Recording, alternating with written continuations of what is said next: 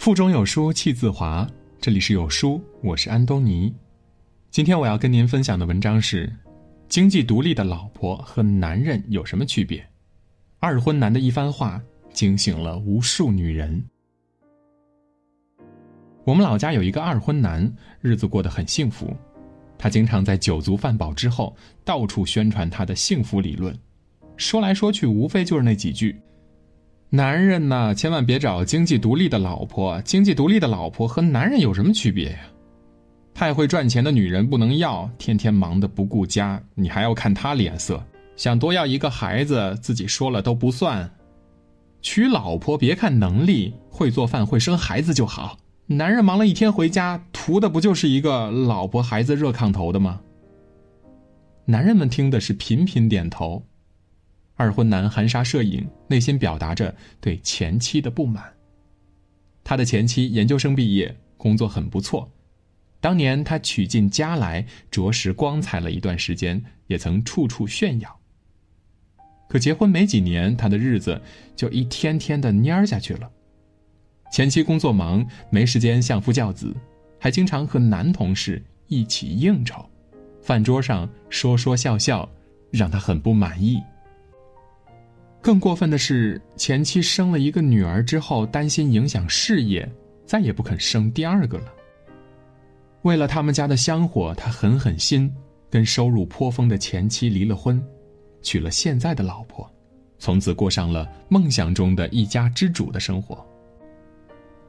从此以后呢，他就特别痛恨经济独立的女人，到处编排前妻的坏话。他前妻呢？去年就带着女儿去了加拿大，根本听不见老家的闲言碎语。否则，他还要继续忍受这样一个男人，那实在是太悲催了。男人若想指责一个女强人，最简单的一句话就是：“你还像不像个女人呢？”电影《找到你》当中就有这样的情节。姚晨饰演的李杰是一个泼辣能干的职场妈妈。她能从容地推掉客户假装不经意摸过来的脏手，也能见缝插针地溜回家看孩子。她以为她是兼顾工作和家庭的典范，已经做得无可挑剔了。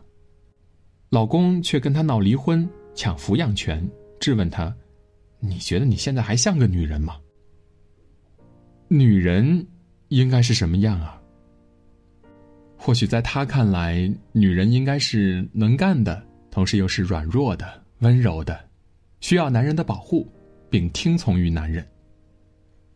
这就像之前网上传的一个男性的征婚条件，要求女方长相漂亮，但不要太漂亮，最好能带得出去，带得回来；个头要高一点，但不能比自己高；要有稳定的收入，不必手心朝上，但不能赚的比自己多。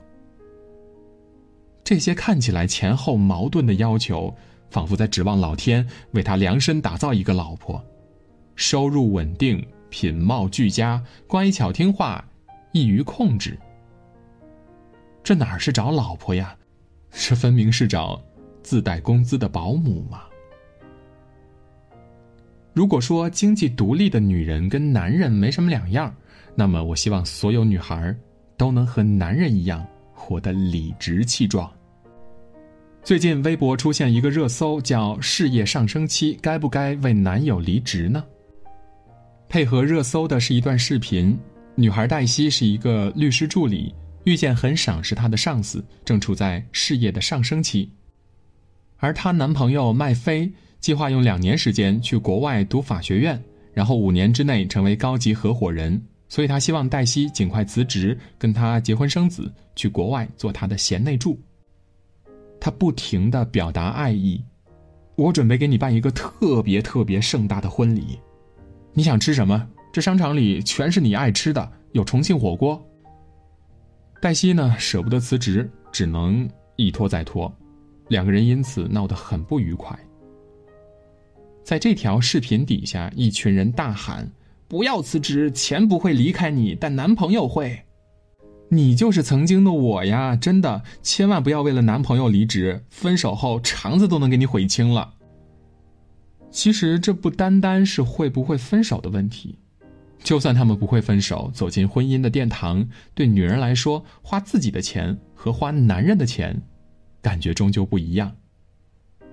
麦飞想不明白，我能给你办婚礼，我能给你买重庆火锅，你为什么还非要自己忙事业呢？而对黛西来说，比起男人给的婚礼和火锅，自己赚的每一分钱，都是安全感。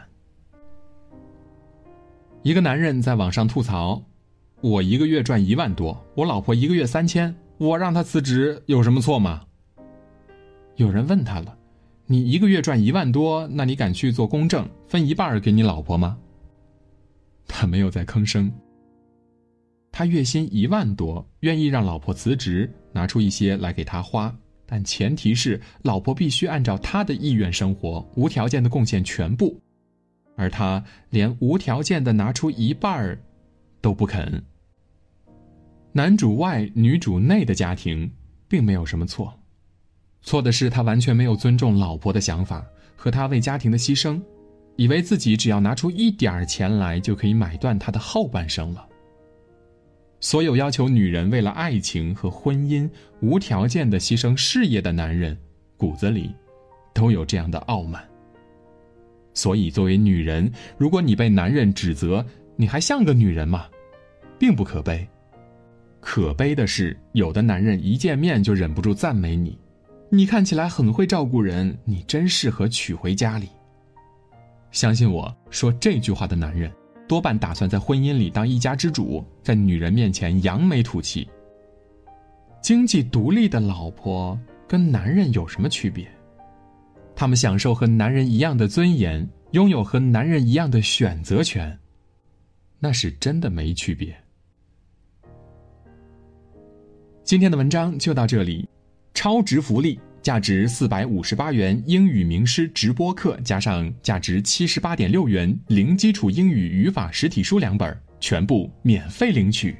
活动限额两百名，拉至文末长按识别二维码，立即添加老师，抢占名额。数量有限，先到先得。